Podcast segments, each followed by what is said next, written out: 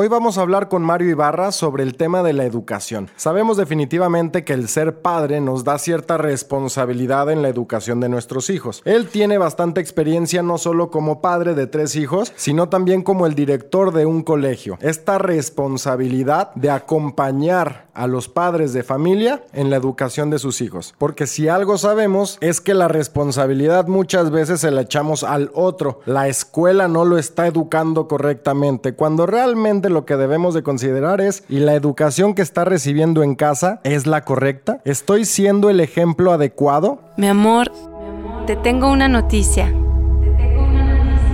¿Vas a ser papá? Uy, ahora sí, olvídate de volver a dormir. Más dinero, más dinero, más dinero, más dinero, más dinero. Las palabras convencen. Pues ahora sí por tus hijos lo vas a pagar. Tranquilo, lo estás haciendo bien. Hola, soy Jaime Rubalcaba Ramírez, papá de un niño, una niña y dos perrijos.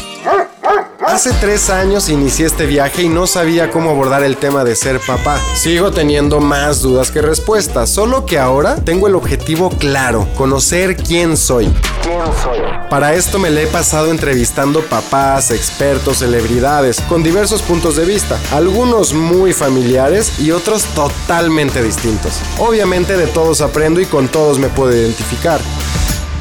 Quiero compartir contigo todo esto para que juntos le demos un nuevo significado a ser papá. Sé Padre es un movimiento que tiene como objetivo el crecimiento y desarrollo personal de hombres en búsqueda de herramientas y experiencias en torno al gran tema de ser padre. Pues órale. Bueno, pues ¿quién vino? Soy Mario Ibarra, soy padre de familia, soy esposo, eh, tengo tres hijos y una perrija, eh, a mi buena Cora. Soy tapatío, soy un cuate que le encanta el fútbol y los amigos. O sea, me encanta, soy muy amiguero, tener amigos, coincidir con amigos que como tú, Jaime, tenía años que no veía y podernos ver y cotorrear y, y no, no tener como esa barrera de ¿y tú qué estás haciendo? ¿y qué has logrado? ¿Por dónde sí, vas? sí, sino sí. simplemente recordar anécdotas. Estudié psicología, eh, no puedo decir que soy psicólogo porque a veces, ah, eres psicólogo, es que estoy pensando, este, analízame. no, estudié psicología y he trabajado muchos años con niños. Eh, mi especialidad es en, en la educación. Eh, pero también hice una maestría en gestión directiva para pues, trabajar también con el tema de los adultos, el equipo de trabajo, eh, la parte administrativa, etcétera. Pero la psicología me da una herramienta para tener mejores relaciones interpersonales, ¿sí? Para no tan- entender. para entender, no soy un psicólogo clínico. Cuando dices psicólogo, todo el mundo piensa en el psicólogo clínico que te va a dar terapia. Ajá. Sí, pero hay muchas ramas de la psicología, como lo hay en otras, en otras carreras, ¿no? Entonces, eh, normalmente cuando me preguntan, pues no solo decir, soy psicólogo, soy director de un colegio, ¿no? Pero cuando me preguntan, digo, trabajo en un colegio. Y lo chistoso es que, ¿eres profesora de deportes?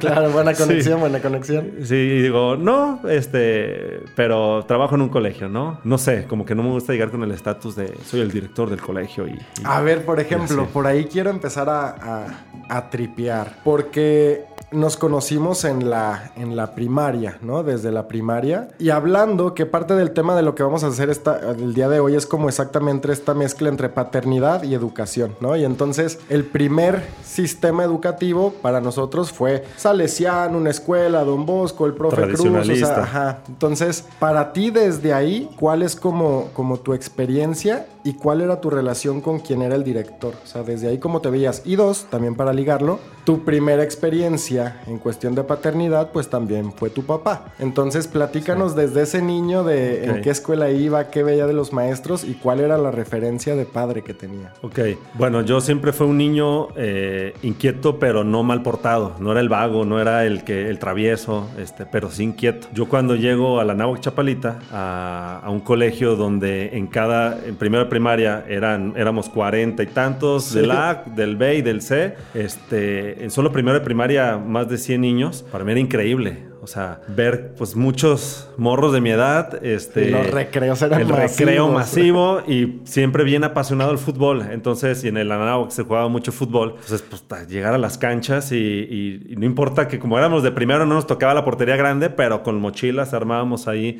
la, la cascarita. Entonces, para mí era increíble esa parte de- de- del colegio, ¿no? El equipo de fútbol, los recreos, los amigos, la travesura, las risas. Y pues sí, vas a tienes a tus maestros y en la parte académica, pues obviamente, evidentemente aprendes a leer, escribir, pero nunca me llamaba la atención eso. O sea, para mí era como cumplo con la tarea, cumplo con lo que hay que hacer, pero como no era tan estructurado, sí necesitaba que alguien estuviera ahí de que, órale cabrón, te toca, Sí. este, no has terminado la tarea y lo hiciste mal y bórralo y otra vez, ay, ya quiero terminar, ¿no? Esa parte este, escolar, pues es ese como contraste, la parte me divertía, me encantaba ir a la escuela, Ajá. siempre, porque para mí era regresar de vacaciones, wow, los voy a ver otra vez, aunque la parte del examen, de la tarea, pues sí era un martirio, ¿no? Las calificaciones ni se digan. Y por ejemplo, con tus papás, ¿cómo te iba? ¿Cuál era esa, esa figura paterna y qué se te exigía? Y también, ¿cuál era esa figura materna? Ok, pues eh, la, la figura familiar, tanto paterna como materna, fue la tradicional, ¿no? Papá proveedor, un papá que no era muy presente en el, en el desarrollo y cuidado de los niños, sobre todo los primeros cinco años de vida. Ya cuando él ve que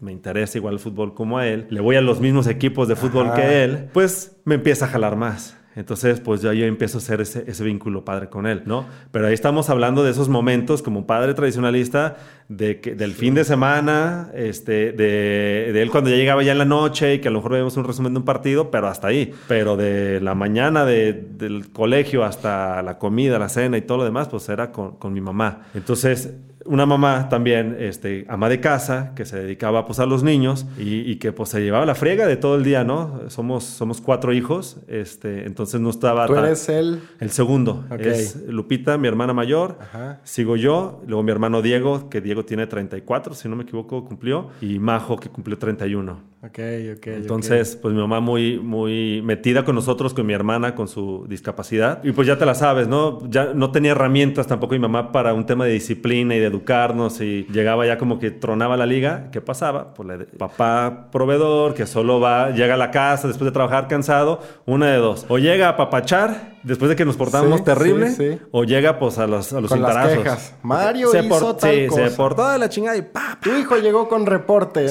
Y, la- y, pues era ver a tu papá y recibir unas nalgadas, ¿no? Entonces, o esconderte, hacerte el dormido porque pues sabía que iba a llegar el, el regaño. Entonces, esos momentos, pues no hay una, un acercamiento con, con- con el papá, más que en el fútbol. Ajá, pero ahí ya son sí lo- como cosas muy de, de- de afinidad que también a lo mejor tú vas buscando. A ver, y a partir de ahí, ¿cuándo empieza? Como porque también fuiste papá joven, pero Sí. antes de ser papá, ¿cuándo empieza la idea de ser padre? Incluso desde el yo no quiero repetir esto, yo quiero cambiar tal cosa. O sea, ¿desde cuándo empieza este tema de la paternidad? ¿Fue antes de ser papá? ¿Fue el momento que te diste cuenta? ¿Cuándo? Desde niño. ¿Sí? Desde que recibe los, las- los cintarazos injustos, porque a veces sí, sí se equivocaba mi papá cuando no era, no tenía la razón, o por lo menos así lo veía yo. Cuando pues ves cosas que dices, esto no me late. O sea, desde niño, me- no estoy diciendo que a los cuatro años, Ajá. pero sí a lo mejor ocho, diez años, que ya tienes un poquito más conciencia, decía, esto no me gusta, esto no está chido. Yo no, yo no voy a ser así. Yo no le hablaría así a estas personas. Y no solo pongo el ejemplo de mi papá, porque la verdad es que es un tipazo, lo quiero Sí, sí, mucho, sí. es un gran padre, claro, con su formación muy tradicionalista, él es de Sonora, este, entonces todavía como que son más recios, este, su tono son más duros, este, no hablan, los Ibarra gritan, entonces este, eh, son, son una mecha súper corta, pero todos mis tíos Ibarra y mi, y mi papá pues son unos tipazos, son súper buena onda, pero de mecha corta. Pero desde ver películas este, o ver otras situaciones decía, eso no está bien, o sea, el que le grita a la mujer, el que... Desde ahí como que empezaba, yo no voy a hacer eso. A ver, di- dices que, que tienes una hermana con una discapacidad. E- ese tipo de relaciones en casa, ¿cómo te empiezan a formar a temprana edad? También, ¿hay algo ya de paternidad? Digo, independientemente si es mayor, si es menor, generalmente como que entre los hermanos empieza a, a generar como una protección, ¿no? Y creo que hasta el hecho de que sean como dos y dos, Sí. puede haber cierta complicidad entre los hombres y las mujeres, independientemente. grandes y los chicos, Ajá, como todo ese mix. Ok. C- ¿Cómo termina este, décadas después dándote un sentido en la paternidad? Ok, buenísima la pregunta porque puede haber un estigma de decir, ¿no? Ahorita ponías varios ejemplos de si hombres contra mujeres, los grandes contra los chicos, sobre protección de la hermana que tiene la discapacidad o no. Y la clave está en los papás. La clave está en cómo ellos te lo transmiten a ti. En este caso es mi hermana mayor y cuando yo llego al mundo ella ya estaba aquí y el rol ya era el que estaba, ¿no? No llegó a cambiarme nada porque pues para mí así fue, al igual que mis hermanos. Y en mi familia siempre se manejó como que era algo pues normal, ¿no? No de sobreprotección, no de ocultar, no de nada. Este, sí un ángel que nos manda Dios para cuidarnos, pero nunca como algo diferente. Mis papás no dejaron de salir, de viajar, de, de enfiestarse, de, tener su parte de pareja. No dejaron que nosotros también nos limitáramos a que, pues, nuestra escuela, que las clases de fútbol, que las clases de ballet, que la regularización, que ir al psicólogo, como estas partes nunca, o sea, siempre estuvieron presentes. Como si mi hermana mayor no tuviera la discapacidad. Claro que, pues, es una discapacidad muy severa, entonces siempre ha sido como un bebé de que no camina, no es independiente. Entonces, un día me preguntaron hace mucho en una, también una entrevista, este, que si fue difícil para mí vivir la vida con, al lado de una, de una hermana con una discapacidad como tal. Y nunca me lo habían preguntado y en ese momento fue, lo pensé muy rápido, fue, no sé, porque para mí esa es la vida. No O sea, tengo con qué compararlo. No tengo con qué compararlo. O sea, entonces no fue difícil, ¿no? Este, para mí esa es, esa es la vida, así fue, pero el secreto fue ese. Ya más grande lo, lo empecé a ver cuando trabaja, ya trabajando en el colegio y ver familias con hijos con discapacidad. Qué diferente o qué diferencia hace cuando entre ellos echan la culpa, cuando es un castigo de Dios, cuando es, es, es una pesadilla, porque sí, está, está pesado. Si un niño normal te, te pone una frega, entonces el chip que el papá tiene primero y, y- y transmite entre pareja y luego a los hijos, ahí está la clave.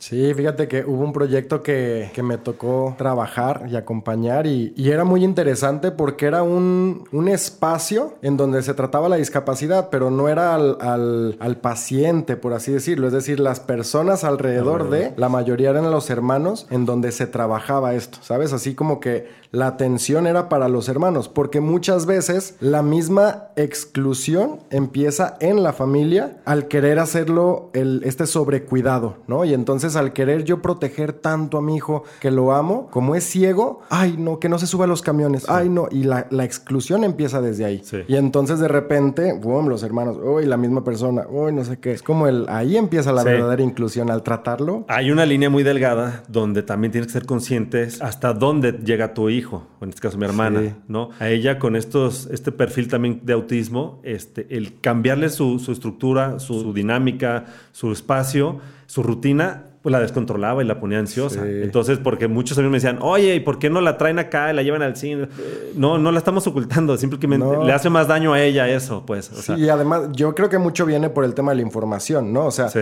¿desde dónde tomo ese juicio? ¿Desde el, el desconocimiento o como que tú me, lo, me, lo has plati- me lo platicabas hace rato? El, no, pues es que tus papás son banda que se involucró, o sea, se metieron a estudiar. Claro. Y desde ahí toman decisiones, Sí. ¿sabes? No. Sí, todo el mundo te quiere dar consejos. eh, lo- lo- le decía a mis papás, "Pues no, no se enojen, o sea, no está mal, porque la gente, pues, es bien intencionada. O sea, la gente que te quiere te dice, deberías de, deberías de. Lo escuchas y tomas lo que crees que sí, que sí lo que no, pues no. O sea, porque cuando lo vives es diferente, ¿no? Sí, sí tiene su grado distinto. Y por ejemplo, a ver, vámonos metiendo ya al momento de, de cuando te enteras que vas a ser papá. Platícame el, el- como el contexto, la edad, cuál era la relación con tu pareja, cómo te llega la noticia y sobre todo el, el, no sé, qué sentiste o qué pensaste o qué hiciste. O sea. ¿cuál fue ese momento ahí? Ok, bueno, yo en, en mi época joven, pues tuve dos, tres noviazgos, este, sobre todo un noviazgo muy largo, eh, que según yo iba a quedar, ¿no? Iba a ser como que ya para toda la vida, pero pues la vida nos marca un camino distinto y eh, como que tuve dos relaciones que pues nomás no funcionaban y en el momento como que dije, ya, estoy cansado de andar como forzándolo, Sí. estoy hablando, yo ya tenía 27, 28 años, este, como que ya no lo quiero forzar, ya dos, tres amigos se empezaron a casar, dije, pues en su momento llegará, ¿no? Y justo es un momento donde yo conozco a Dani, bueno, es, pero era amiga de mi hermana, o sea, le llevo siete años a, a Dani, y yo tenía una invitación a una boda, entonces eh, le dije a mi hermana, ¿sabes qué, Majo? Es que no quiero ir solo a la boda no- y no quiero invitar otra vez a un amigo. Sí, sí, Porque pues para ir a una boda con un cuate y a pistear, pues mejor me voy a otro lado, ¿no? Sí. Preséntame una de tus amigas.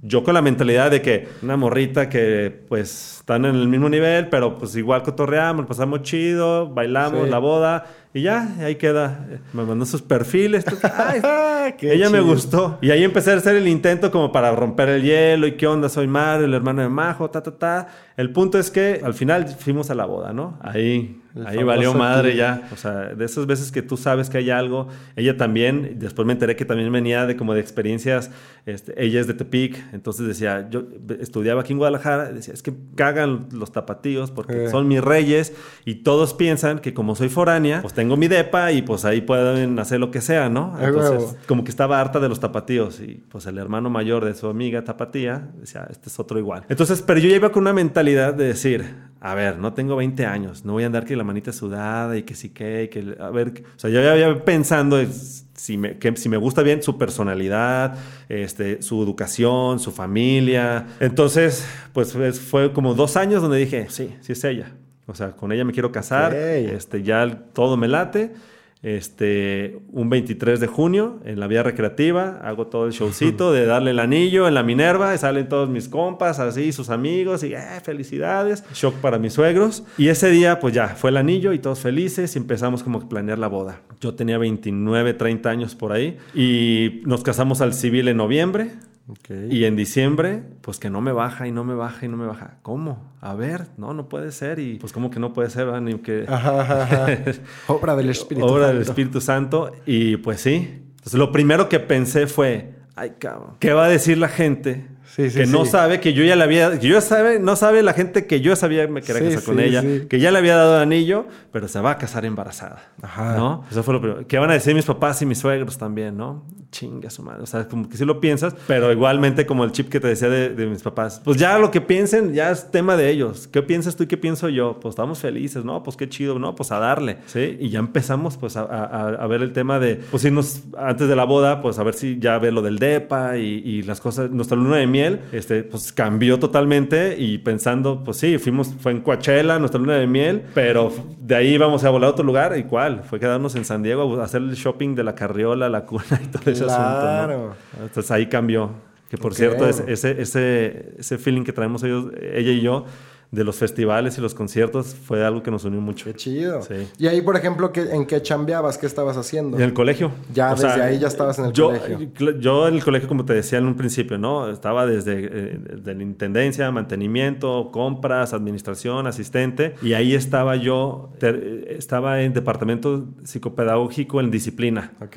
Pero yo ya con esa mentalidad decía, no, yo ya tengo que buscar qué tengo que hacer para la dirección. Y me metí a la maestría de dirección directiva para también tener más armas para llegar con mis papás y decir, a ver, pues ya tengo tanta experiencia, tengo estos estudios, quiero ser el director. Porque había, había que también generar más y, y estaba, yo la verdad estaba en un confort cuando era soltero. No sé, no ganaba muchísimo, pero con lo que ganaba todo era para mí. Salía el nuevo iPhone y véngase. Eh, eh, Está, está bien cañón como cuando uno ya se convierte en padre mentalmente, comienza a tirar unas anclas, ¿no? Como que comienza a decir, aquí tengo que comenzar a escarbar Sí. Sí. y a sacar petróleo. O sea, es como la manera en la que también muy tapatíos estamos educados de, pues, si ganaba 10 tengo que ganar 30, entonces ¿cómo le voy a hacer? Y ya absolutamente dejas cualquier sueño que iba como orientado a otro camino y ya empiezas a enfocarte eh, con una visión familiar. Pero no sé qué tanto, eso ya lo vas teniendo también en tu ADN como de estar dentro de una escuela y no sé si eso también facilita un montón como el, el- el no concentrarte en el temor de convertirte en padre, sino en decir, pues ya lidio con morros, ¿cuál va a ser la diferencia, no? Sí, Al- hay una frase que todo el mundo dice que nadie nos enseña a ser papás. Yo cuando estoy estudiando psicología, y la verdad es que siempre he sido muy, eh, como siempre trabajé en el colegio también, de clases de fútbol y todo, siempre he sido muy niñero, no tan, no tan niñero de que, ay, mi amorcito, no, no sino de, tengo un feeling con los, con los niños, ¿no? Me siguen, soy Mario Bros para ellos y bla, bla, bla. Entonces yo decía, yo sí estoy estudiando para ser papá, porque la psicología, este, pues te enseña el comportamiento del humano. Y yo estoy trabajando en un, en un lugar donde veo a niños desde dos años hasta chavos de 16 años. Entonces conozco los procesos de la niñez, de la, de la adolescencia. Cuando me metía la- el tema de la disciplina y estudiar lo que es la disciplina afectiva y efectiva, pues pareciera que estaba estudiando para ser papá. Entonces yo decía antes, de tener a mi hijo. Pues yo sí estoy estudiando para ser papá. Yo ya me estoy leyendo estos libros y no solo es leerlos, sino yo lo estoy llevando a la práctica. Mi gran incógnita era, pero ¿qué va a ser cuando ahora sea el mío y no es el de alguien más? Y fíjate, ahorita conectándolo con eso, me, lo ligo con lo que nos platicaba el pelón, ¿no? De me llama la atención que cuando los hombres, la mayoría de los hombres nos enteramos que vamos a ser papá, lo primero que entra es el intelecto, ¿no? En este caso también puede ser el qué dirán y luego el tengo que generar, tengo que soltar esas anclas, pero no llega tanto la emoción, ¿no? O sea, como que ya el tema afectivo nos llega después. Cuando, o sea, me queda claro el cuando, cómo te estás involucrando desde antes de ser papá, pero cuando ya haces una conexión súper profunda. Porque también, como el algo de lo que, que, yo siento que hay mucha banda que se involucra muy cabrón desde el principio y hay quienes no sienten un clic hasta que, como nuestros padres, pues es que desde, desde, que renuncias a una luna de miel,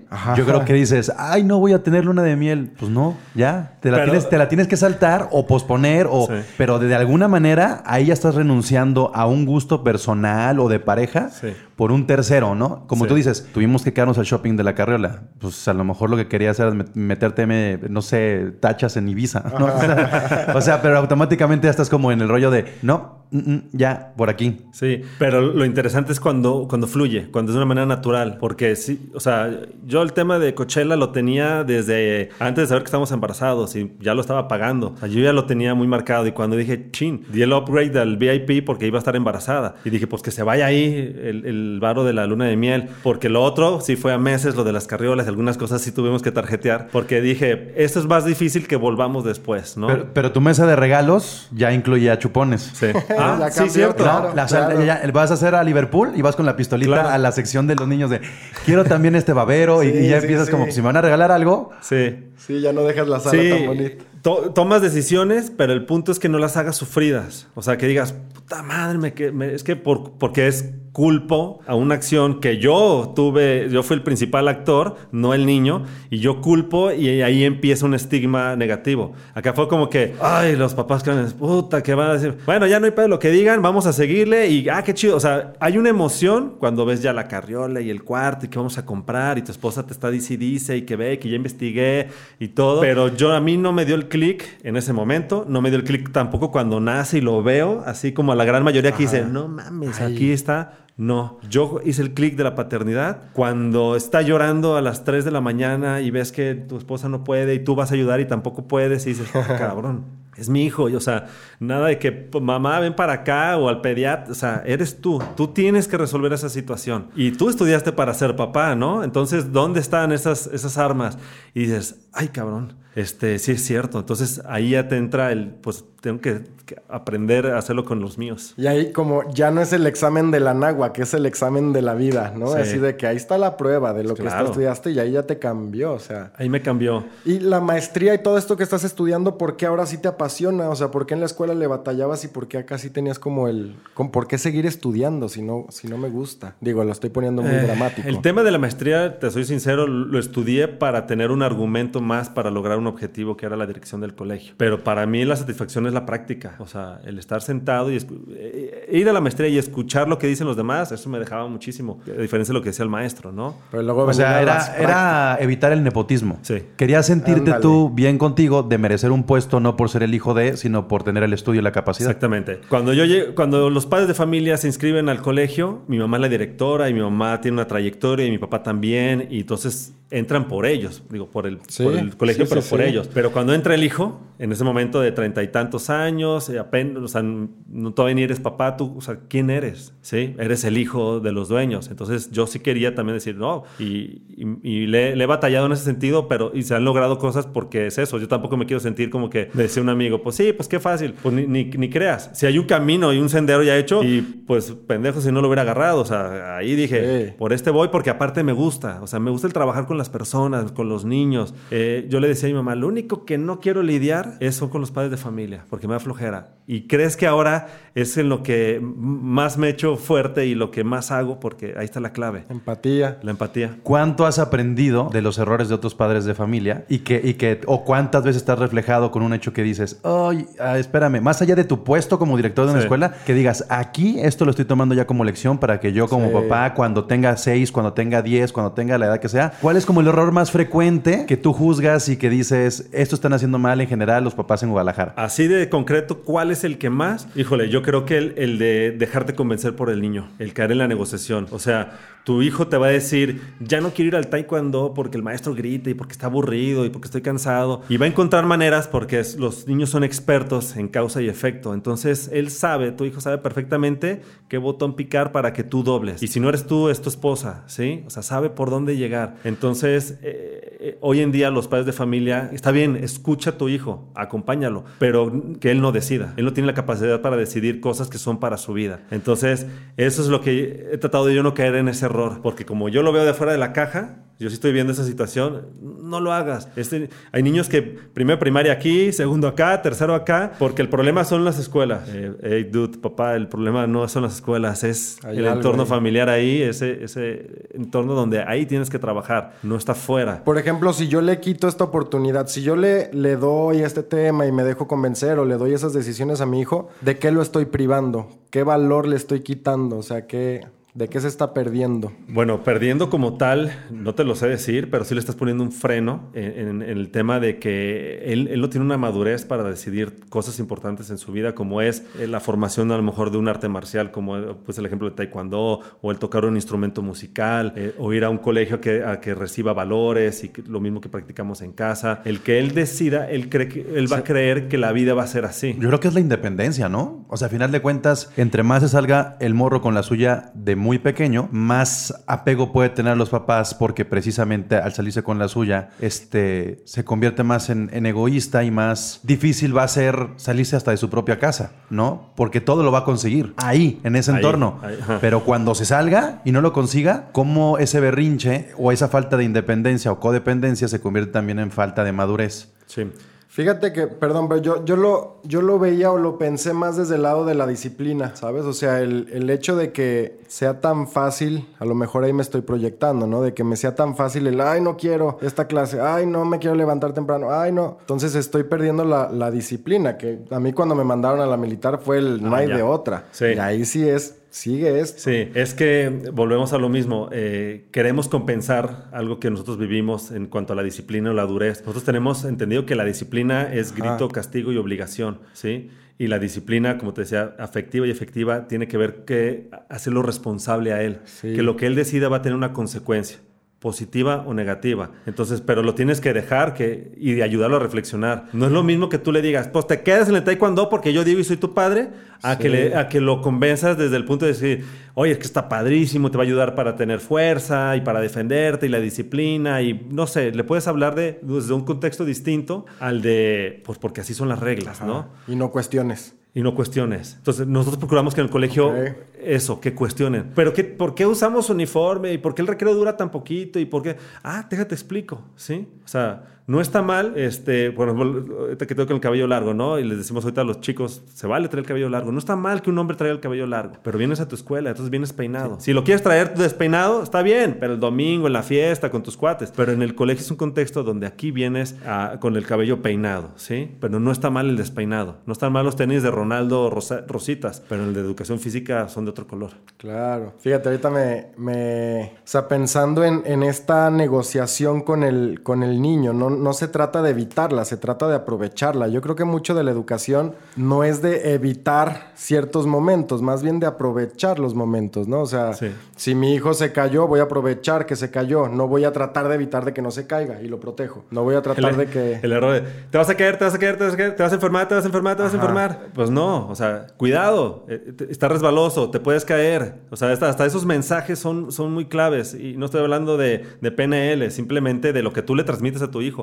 Ese miedo, ese susto, de- del gritar, del pánico, cuando, a ver, ¿qué pasó? Pues no pasa nada. Entonces, lo que tú le transmites a tu hijo, eso es muy importante. Esa seguridad, la paternidad, da seguridad a los niños. Nosotros no le vamos a ganar a las mujeres en la maternidad. Jamás, y qué bueno, la verdad es que son increíbles. Pero llega un momento de la vida, después de los dos años, cuando el niño empieza a experimentar, a despegarse un poquito de la mamá, es donde entra esa figura paterna a darle esa seguridad y esa estabilidad. Por eso, cuando hay un niño más, un papá más presente, más. La clave, la palabra es acompañar. Acompaña a tu hijo, acompáñalo en lo que le, porque lo tienes que conocer.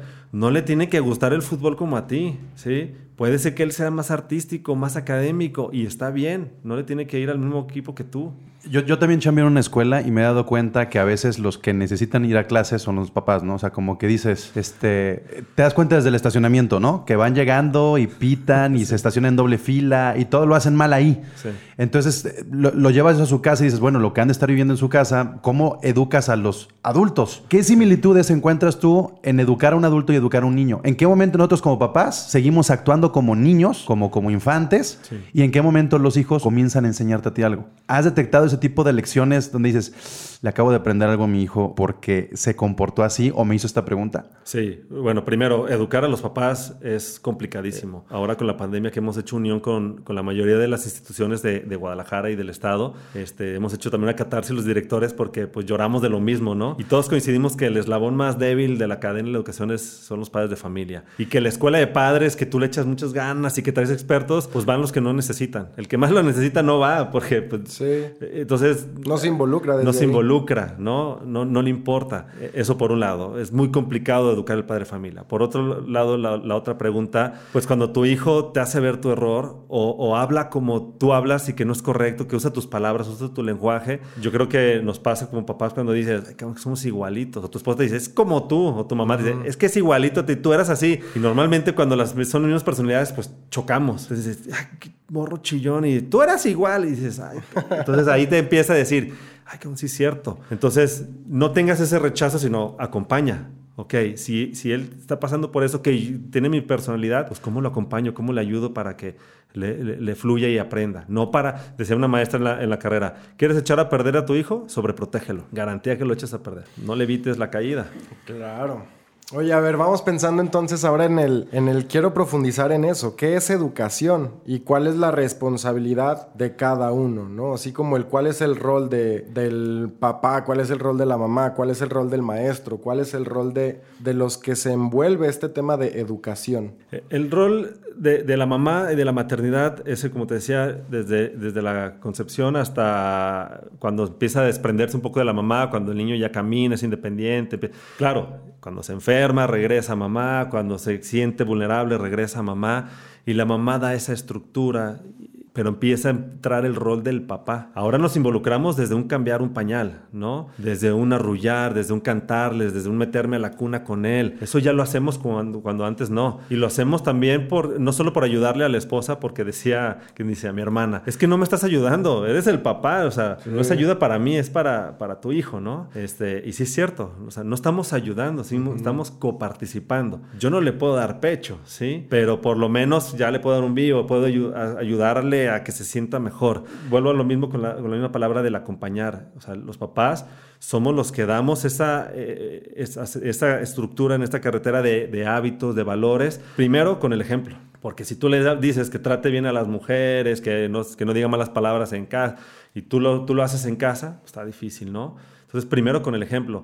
Nos, nos sucede mucho en preescolar, este, con los niños que están aprendiendo pues, a interactuar y el niño es, eh, aprende mucho con, con la observación, imitando. Entonces, hay familias donde su dinámica en casa, eh, dentro de, es estar en ropa interior, este, incluso desnudos, este, después de bañar, y papá nalguea a mamá con una muestra de cariño, y eso ellos piensan que es así, pero para ellos es fácil nalguear a la maestra, a la compañera. Entonces, en la escuela es como, no, no, no, eso está muy mal y, y no lo hagas. Entonces, el niño es como dice, ¿cómo? Está mal. Entonces, desde ahí tenemos que tener ese, ese cuidado de lo que le estoy transmitiendo a mi hijo. Desde que voy en el carro, mentando madres, por como estoy enojado, entonces tengo derecho a gritar, tengo derecho a aventar cosas, tengo derecho a, a maldecir. Entonces, el niño dice, pues sí, cuando estamos enojados podemos hacer esas cosas.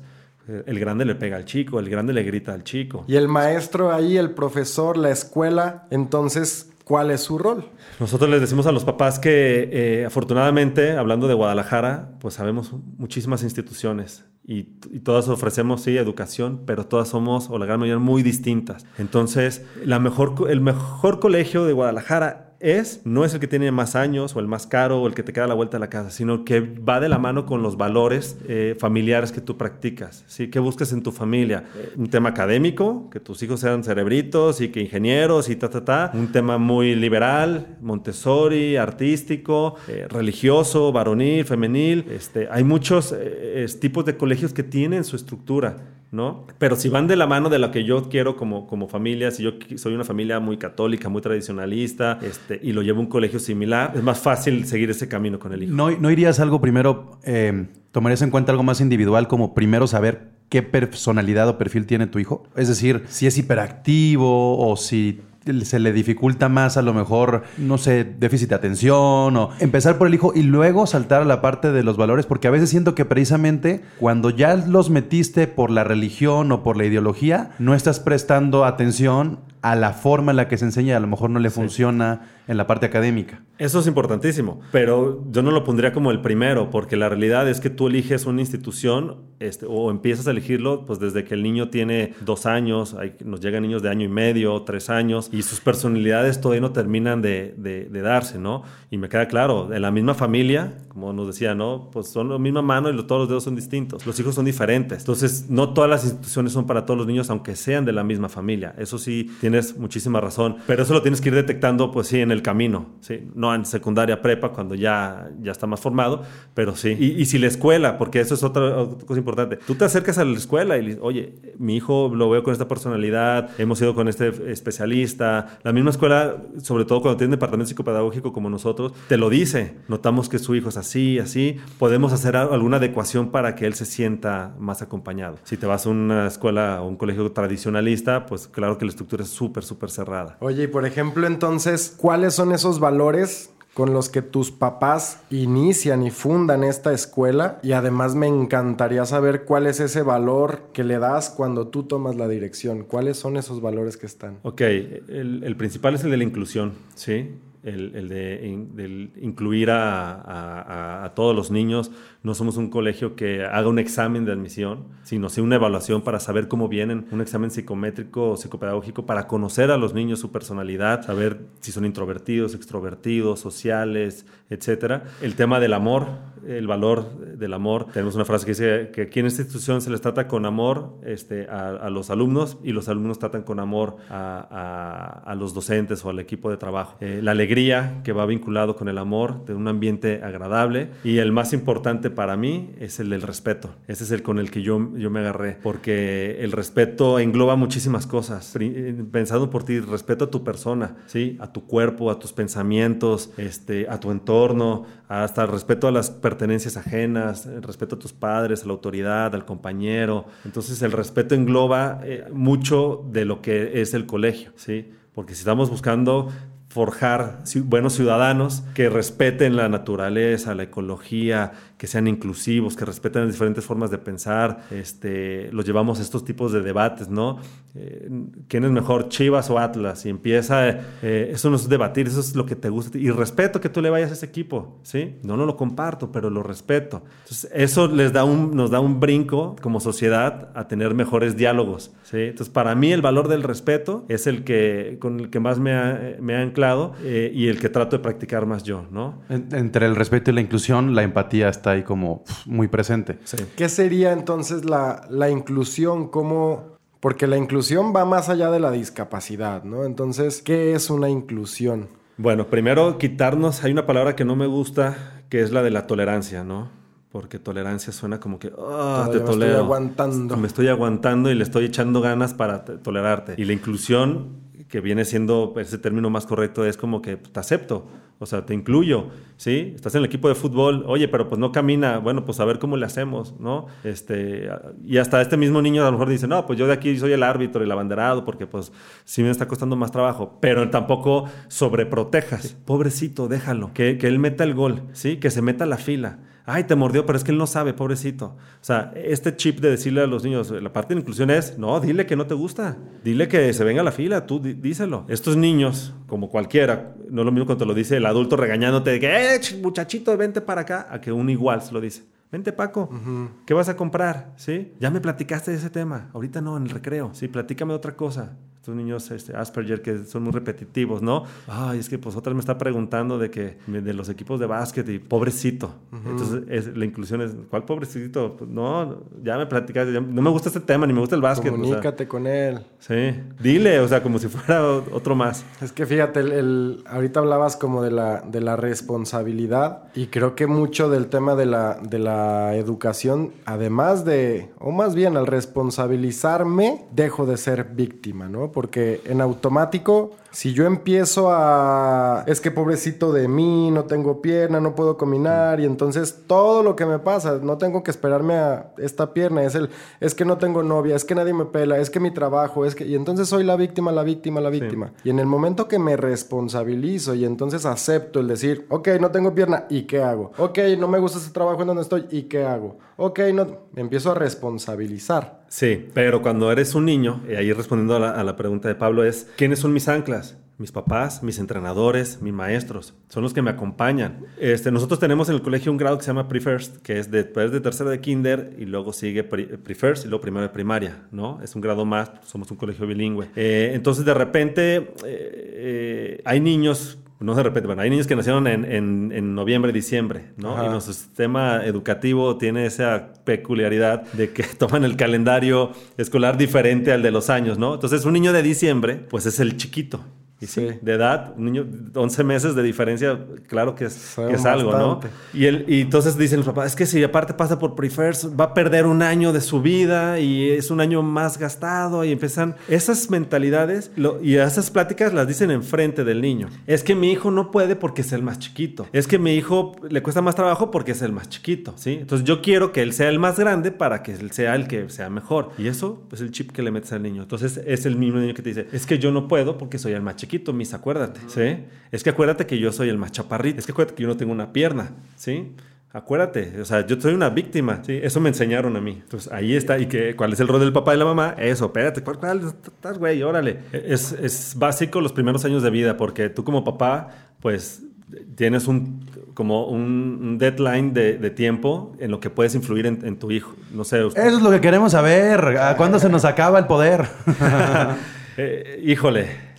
No, no sé si haya una regla como tal, pero nosotros eh, que, abrazamos la educación básica eh, hasta la adolescencia, ¿sí? Después vienen otras cosas como, digo, yo sigo pidiendo ayuda de mis papás de repente, ¿no? Un consejo, este, lana, oye, pues se me atoró este tema y, y ahorita y el seguro y lo que me pagan, y sabes, o sea, a la fecha. Y, me dicen mis papás, pues nosotros a la fecha nos seguimos preocupando por, los, por, por ustedes como hijos, cuando ya, ya son independientes, ¿no? Eso, eso nunca va a cambiar. Pero meter mano como tal, eh, pues previo a que ya empiezas a ser un adulto, ¿sí? O sea, cuando empiezas a llegar a la prepa, que ya eliges ya bien tus amistades y que si vas a fumar o no, que si vas a tener esta novia o no, que si te gusta el cuate este o no, ahí ya tus papás no pueden influir tanto. Entonces, los primeros años de vida. Y, quiero hacer mucho énfasis en el tema por eso de los hábitos, ¿sí? El hábito da mucha estructura a un ser humano, pero con una línea muy delgada y transparente que se llama estrés, ¿sí? Si es estresante, ahí ya perdiste todo. Esas mamás que libre de gluten y vegano y todo, es buenísimo lo, ser vegano, es, es bueno ser este, eh, ¿cómo se llama? Comer orgánico, ¿no? Todo orgánico, ajá. Sí, claro que es bueno. Lo que es malo es el estrés. El que es solo es eso. Y que el gansito está pésimo y te vas a morir de cáncer porque te comiste unos gansitos. Claro que no. Te los comes todos los días, sí. Entonces, si tú das un hábito en este tema alimenticio donde se desayuna, se come, se cena balanceado, pero el fin de semana se comen hot dogs, se comen pizzas, se comen gansitos, en la fiesta te vas a echar unos dulces, hay un equilibrio. Por eso no tiene que ser con estrés. Entonces, pero tú le tienes que dar ese hábito, ¿sí? Un hábito de el cuerpo necesita descansar, entonces hay un momento para dormir, levantarse, higiene, ahora que estamos trabajando en el hábito del cubrebocas, de la sana distancia, del lavado de manos, pues las escuelas estamos abonando también a eso. Tú lo haces en casa, pero nosotros te ayudamos también. Entonces, entre mejores hábitos les demos, no va a llegar este, ahora llegamos al nutriólogo y pues no puedes comer coca, no, tomar coca, no puede ser esto. Ay, es un malestar. Pero si nunca tomaste, no te gusta la Coca-Cola, este, no comes este, ciertos pasteles porque para ti nunca fue, pues no es un pesadez. Ah, pues está toda madre. Sí. Oye, a ver, y por ejemplo, hace ratito te, preguntaba Pablo sobre como esas cosas que ves a futuro y que podrás aplicar, ¿no? De adolescentes y demás. Ahora, con tus hijos, ¿cuáles han sido esas cosas que a lo mejor desde la educación, en la maestría, te le enseñaron, te prepararon, te dijeron? Y en el momento de ser papá, fue como el fuck, o tú veías de fuera y decías, ay, los padres de familia, que ta, ta, ta. Y hasta que fuiste papá, te diste cuenta del, ay, con razón pasaba esto. Tengo esta estructura de saber que hay que anticipar, que puedes para convencer a tu hijo de una manera, puedes irlo llevando desde una manera no impositiva, etcétera. Pero sí me sucedió, primero hago un paréntesis, me encanta este tema de la paternidad actual, donde ahora nosotros como papás nos involucramos y queremos investigar y queremos hacer cosas porque hay, una, hay un momento clave y, y regreso a mi ejemplo. El día que les puse unas nalgadas a mis hijos, de esas, de esas que, que como, te de- como nos decía una psicóloga, no está malo el correctivo físico, siempre y cuando no lo hagas con emoción, ¿sí? con el enojo. Y el día que hasta Como la saliva se reacción. me salió y que hasta me dolió la mano, ¿sabes? Dije, me dije, puta madre, ¿qué hice, cabrón? O sea, ¿en qué momento perdí el control? ¿En qué momento caí en esto? Y, y- y estoy hablando de la pandemia, o sea, Sí, cuando sí, inició sí. que había mucho estrés, encerrados, depa, todo, es como que dije, ¿qué, qué pasó? ¿Qué me pasó? Entonces, ahí está el clic. Esa es la gran ventaja que esta nueva generación tenemos, a diferencia de la otra, porque antes, yo creo que mi papá decía, se lo ganó. Ajá. ¿sí? Ni Pues, siquiera se él- lo cuestionaba. ¿no? Y ahora el cuestionarnos, ahí está una gran diferencia. No, y además antes era él, ya te portaste mal, ahí viene tu papá. Sí. Y es, eso sí está muy cabrón. Exactamente. Porque el papá ya era, ahí viene el castigo, ya viene el castigo. ¿Y cuándo vas a recibir algo bueno del papá? Si siempre son las nalgadas del papá, ¿no? Exactamente. Entonces, ahora que tengamos ese clic de decir, ay, cabrón, la cagué, me equivoqué, así no es, empieza tu autorreflexión. Entonces, volvemos al mismo ejemplo de la disciplina de causa y efecto. Esto que hice no funcionó y causó esto. Entonces, ¿qué debo de hacer? Entonces, empiezo a anticipar.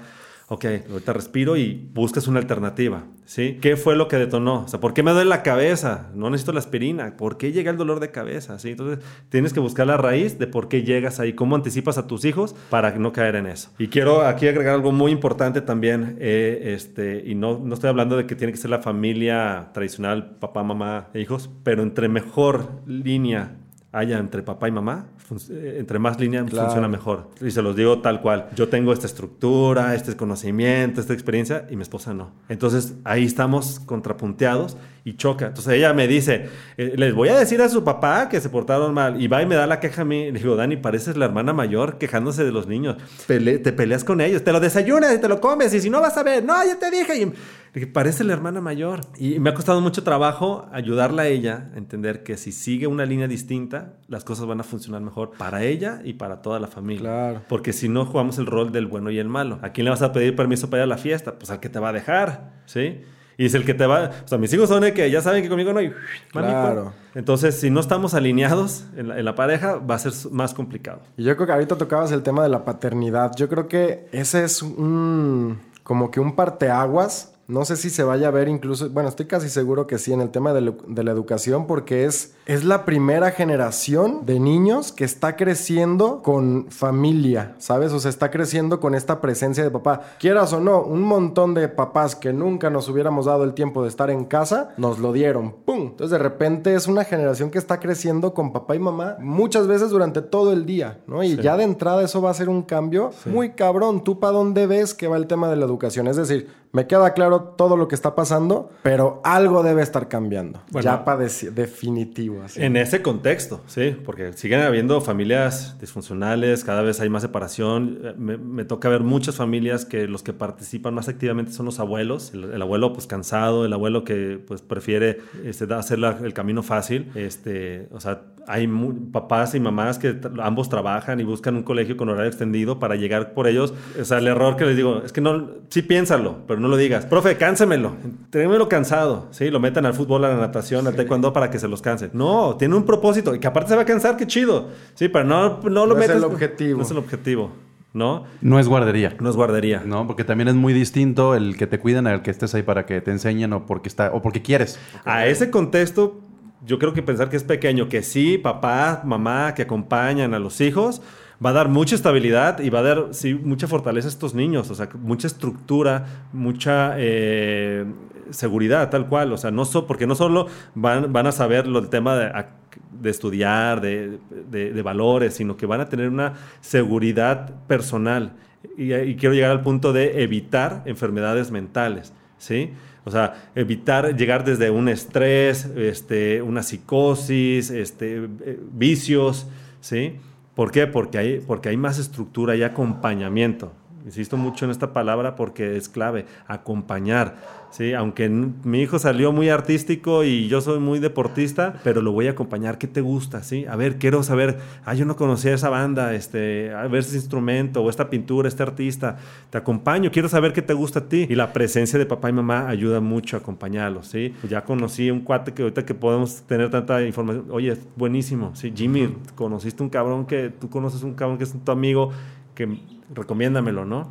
Porque quieres que ayudar a tu hijo sin llegar al estrés, sin llegar a forzarlo, ¿sí? Tienes que Ok. ser y tú eres el mejor y ahí sí ya entramos en un problema, pues de, ya un, de un daño mental. La nueva dinámica de estar tan cerca de los hijos, de repente mi percepción es que muchos quieren que les diagnostiquen algo a sus hijos. Te voy a dar la respuesta. No, como que dígame que tiene algo para ya darle algo que tome Sí. y que me lo calme. Gra- gracias por preguntar, porque ese es uno del- de, lo, de lo que más nos sucede. Es el camino fácil, ¿sí? O sea, no quiero ver lo que yo hago en casa. Este, mi, mi, se me fue la palabra. Mi, mi estilo de, de- de- de familia, o sea, lo que nosotros hacemos, no lo quiero tocar, ¿sí? Porque ahí está el problema. Entonces quiero que alguien me diga, porque el problema es la escuela, el problema es el compañero, el problema es el entrenador. Entonces, dime que tiene hiperactividad, dime que tiene esto, dime que tiene algo para saber que yo estar tranquila que no es mi culpa, ¿sí? Sino que así nació. Entonces, ¿cuál es el camino? Pues hay que llevarlo a terapia, hay que darse medicamento. Oye, pero es muy fuerte el medicamento, no podemos dar ahorita mejor unas flores de Bach, por mientras, pues, pues podemos ir a la terapia. Pero si tú no cambias lo que hay en casa, no va a funcionar. Entonces, es el camino fácil y es, es un grave error. Si tú no permites este, que tu hijo, pues, llore, cuando un hijo es pequeño, llora. Y, y- y llora porque es su manera de comunicar, ¿sí? Y, si, y no siempre es de sufrimiento. Él después del año de vida aprende que si llora consigue las cosas, ¿no? Y que nomás con que haga, ah, ah, tú ya sabes que quiere agua. Entonces tú la adivinas, la anticipas y le das. En el momento en que no lo haces, él va a buscar esa manera de conseguirlo fácil. Entonces, ese tema de, de la, de la- de la educación de los hijos es ese exceso de amor que es el freno de mano. Yo te soluciono, yo te doy. No, no, no llores, no pasa nada. No, ya aquí está. Sí, no, ya, shh, tranquilo. ¿Sí? Ya, ya, pégate, shh, ya, ya lloró. Se pegó y le damos este, comida, ¿sí? Este, y luego, porque cuando estamos tristes, ansiosos, pues comemos. Pues, así nos programaron. Entonces, ese tema de- del medicamento o del, especialista, pues los, los podemos dejar sin chamba si hacemos la chamba dentro de casa, ¿no? Oye, y a ver, vámonos ya como para ir apuntando hacia el cierre. ¿Cuáles son esos consejos que recibiste que te sirvieron? ¿O cuáles son esos consejos que le darías a alguien que está por ser papá, que está incluso como viviendo el, como ese tema del, del, oh, me acabo de enterar y no sé qué pedo? El primero es, fluye, ¿sí? No te anticipes, no te adelantes. Eh, Es un camino muy incierto la, la paternidad. O sea, a veces decimos, y, ya estás pensando este, en... digo, para mí, para mí en lo personal, el nombre es lo, de lo menos importante. Si le pones el mismo que el tuyo, si le pusiste uno chistoso raro, pues ya será algo, ¿no? Pero, pero a veces pensamos, ¿a dónde lo voy a meter? ¿A qué escuela? ¿Dónde, qué, va, qué va a ser de grande? ¿A quién se va a parecer esa pregunta de quién se parece. Y es que es como tú, ¿no? Que tiene a la mamá, ¿no? Que del abuelo. O sea, a veces nos vamos adelantando con cosas que realmente no son tan, tan importantes. Entonces, mi, mi primer consejo es, fluye, acéptalo. Voy a tener un hijo. Ah, qué chido. ¿Qué va a ser? Niño, niño, no importa. Este, voy a tener un hijo. ¿Sí? ¿Qué necesito? Pues si necesitas primero el chip del, del papá proveedor de, a ver, pues si necesita su cuna, su... Y, y- y- y los que tenemos más de dos hijos sabemos que al final gastaste, tiraste tu dinero en cosas que ni siquiera eran útiles, porque el tercer hijo realmente no necesita tanto esterilizador y tantas cosas, el pañalero especial y ahí, hasta los pañales caros este, hacen una función que el de clase media, ¿no? Entonces, el primero es fluir, ir paso a paso, este, y algo que está implícito es el amor es algo que te van a hacer, lo vas a amar, pero el amor no significa que tú le tengas que cambiar el pañal o que tú lo tengas que dormir, porque como dijiste en un principio, a veces no se te da y no estás mal. Yo tengo amigos que dicen, es que pues, no, no- no se me da". Está bien, güey, no, no, no te sientas presionado porque lo tengas que cargar, o sea, acércate a él, ¿sí? Pero clave también que ese exceso de amor no te ciegue. Eso es bien difícil, ¿sí? Porque el no querer que tu hijo sufra sufra es, de- es limitarlo y no dejarlo aprender, no dejarlo caminar, no dejarlo experimentar. Este, hay un, hay un, eh, eh, un principio básico en la estimulación, ahora que hablamos del tema de mi hermana, que de las conexiones neuronales, que es natural, déjalo en el suelo. Que se arrastre, que gatee, es básico en sus conexiones neuronales, ¿sí? No, es que está sucio, es que la- se van a lastimar las rodillas, es que agarra todo. es- Bueno, busca un espacio donde puede estar, pero déjalo, no lo tengas todo el tiempo abrazado, ¿sí? Este, que, que aprenda, a- a, pues que, que lo carga mamá, papá, abuelos, el tío, o sea, que tenga ese, también ese desprendimiento y no solo es la mamá, porque a veces solo la calma la mamá o la sirvienta, ¿no? Que ya le agarró eh, el camino. Entonces, a veces el, el exceso de amor nos ciega y nos hace poner ese freno de mano y como les digo a los papás, tampoco le estoy haciendo el grave daño, ya valió madre para toda la vida. No, pero date cuenta, ten ese clic y cuando tengas el clic, busca la solución. Porque cuando te equivocas y te das cuenta, pues procuras no volverte a equivocar. Aunque somos el- la, la especie que volvemos a tropezarnos con la misma piedra, pero entre más consciente lo hagamos, más, más eh, va- vamos a evitar que vuelva a suceder, ¿no? Entonces, para mí sería como eso básico, ¿no? Fluye, acéptalo, vívelo, no te ciegues con el amor. Se- los niños, se los digo a los papás, aquí sa- sabemos que nos entregan lo que más aman en su vida, ¿sí? Y lo tomamos como tal. Este, y tenemos protocolos para evitar en lo, en lo mayor posible este, pues, cosas graves. Pero se va a caer, le van a decir tonto, ¿sí? O sea, alguien lo va a Claro. molestar, alguien lo va a empujar, se va a tropezar. O sea, eso es la vida, ¿sí? No puedo evitarle una... ¿Cómo que se cayó? ¿Y dónde estaba la maestra? Pues estaba ahí. ¿Dónde estabas tú cuando también se te cayó? Pues ahí. Pero pasa, o sea, esa es la vida. ¿Sí? ¿Dónde te podemos encontrar? ¿Cuál es un mensaje de cierre así como el ya para Pues no soy muy eh, partícipe de las redes sociales y no porque no me gusten, sino porque eh, no les he agarrado eh, ese ritmo. Hice, hice ahí una cuenta de Instagram de Director Mario, este, donde de repente subo cosas como más profesionales. Mi, mi- mi Instagram personal, pues subo cosas de mi familia. Este, ahí estoy como Mario Oficial 13, si no me equivoco. Este, pero no, no soy un seguidor de, de- de contenidos, ¿no? Estoy como director de Instituto Filadelfia, que está en avenida Xochitl 311, aquí en Zapopan, este, y pues por ahí me pueden encontrar. Y como mensaje, lo primero, pues felicidades a ustedes dos por, por el programa, por este podcast. No tenía idea, Jimmy, que, que estabas metido en esto, y cuando me mandas tu primer, bueno, no el primer capítulo, sino el que me, me enviaste de- con el pelón, lo escuché, lo compartí al chat de mis eh, amigos que estamos con las esposas, este, porque tengo muchos amigos, conozco mucha gente que, que son muy buenos padres, pero pues la neta no, o sea, a veces por desconocimiento cometemos errores y es bien padre estar informado, compartir y algo importante, no, no juzgar, o sea, pues tú si quieres educar a tu hijo así, pues ya, ya tendrás tu problema, ¿no? Comparamos mucho. Ya camina, ya habla, ya hace. Claro. Entonces, bueno, primero, qué bueno que hacen este tipo de ejercicios porque ahora que estamos muy abrazados de los podcasts y que nos encantan este tipo de, de- de formas de aprender, eh, pues es un, un buen elemento para no tener que ir a la escuela de padres, para no tener que leerme un libro, porque yo, yo he traído, como decía en las escuelas de padres, este, expositores increíbles, que todo el mundo dice, ay, sí, cierto, ay, yo hago eso, ay, lo anotas y todo, y no cambias nada. Claro. Lo tienes que hacer un estilo de vida, ¿sí? Tienes que practicarlo, practicarlo, practicarlo, practicarlo, si no, no va a funcionar. Y aún así, yo lo practiqué y, y vaya que, que estuvo sabrosas las nalgadas ese Claro. día. Este, y dices, ay, cabrón, esto no. Y a la fecha, o sea, pues somos, somos seres humanos y, y nos equivocamos porque tenemos mucha emoción, ¿no? Y la emoción nos, nos hace... Entonces, ayúdale a tu hijo a conocer las emociones y los sentimientos. Todos son buenos, todos son, son, válidos. El gritar, el estar eufórico, el llorar, pero hay que ayudarlos a encauzar en qué momento, con quién y cómo sí, como decíamos de las malas palabras, ¿no? Sí, y es que a final de cuentas me quedo con eso que cierras, ¿no? Que es el, el fluir y, y yo creo que de esto se trata este espacio, como de mostrar los diferentes tipos de paternidad y ninguno es mejor de otro. Que desde ese juzgar es el, no hay un buen o mal padre, nada más es como, hay padres y ya Sí. cada quien le está haciendo a lo suyo y hay quien se involucra más y hay quien no se involucra y hay el que, que mete y hay el que...